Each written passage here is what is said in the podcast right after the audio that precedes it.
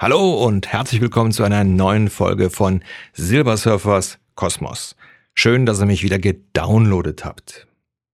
Wer wie ich mit dem Fernsehen der 80er und 90er Jahre groß geworden ist, war froh, dass es auch einige amerikanische Serien zu sehen gab.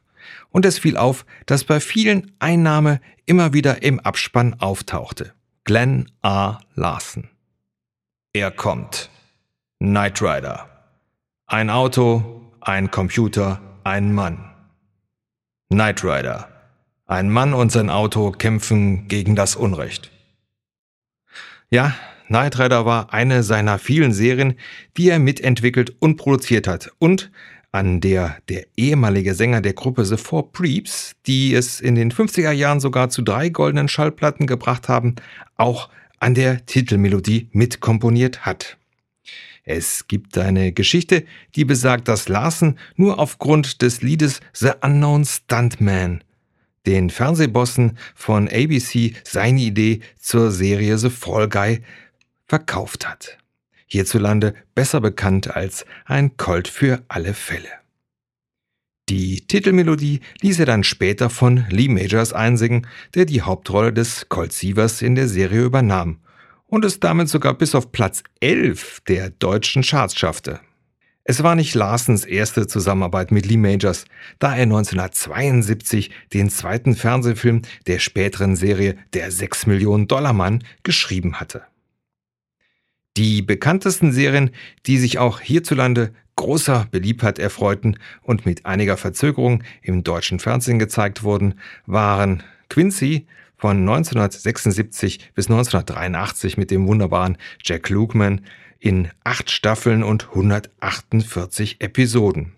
Battlestar Galactica von 1978 bis 1979, da gab es tatsächlich nur eine Staffel von mit 21 Folgen, die dann aus äh, Grund der hohen Produktionskosten eingestellt worden ist. Das war damals die erste äh, Miniserie, damals noch mit dem wunderbaren Lorne Green als Commander Adama. Viele von euch werden ihn, die Älteren jedenfalls, eventuell noch kennen als Ben Cartwright. Danach wurde diese Serie ja noch zweimal aufgelegt und es gab ja noch Kinofilme davon. Ja, eine weitere Serie war ein Colt für alle Fälle 1981 bis 1986 mit 112 Episoden in fünf Staffeln.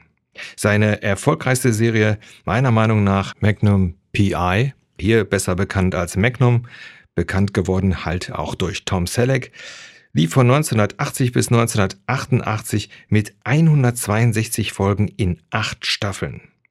Und, wir haben es eben kurz schon erwähnt, Knight Rider 1982 bis 1986 90 Folgen in vier Staffeln. Um 20 produzierte Serien werden ihm als Erfinder und Miterfinder zugerechnet. Natürlich wurden auch immer wieder Kritik laut, er würde sich bei seinen Serien sehr an erfolgreichen Kinofilmen orientieren. Aber das schmälert meiner Meinung nach seinen Erfolg und das Vergnügen, was er mir als Zuschauer mit seinen Serien in den 80er und 90er Jahren bereitet hat, kein bisschen. Glenn A. Larson verstarb am 14. November 2014 im Alter von 77 Jahren.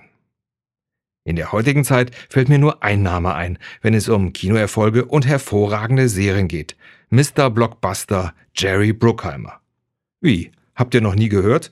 Na, dann schaut ihr euch den Abspann aber auch nie bis zum Ende an.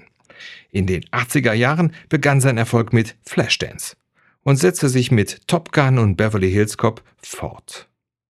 Die hierzulande bekanntesten Filme dürften sein Bad Boys, Armageddon, nur in 60 Sekunden Das Vermächtnis der Tempelritter und Der Fluch der Karibik, um nur so einige zu nennen.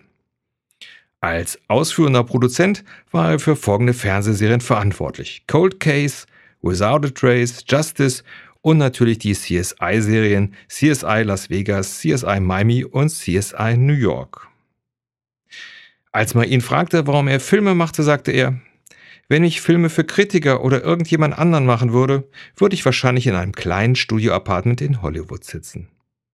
Es ist also auch in der heutigen Zeit weiterhin mit spannenden Serien und Kinofilmen zu rechnen.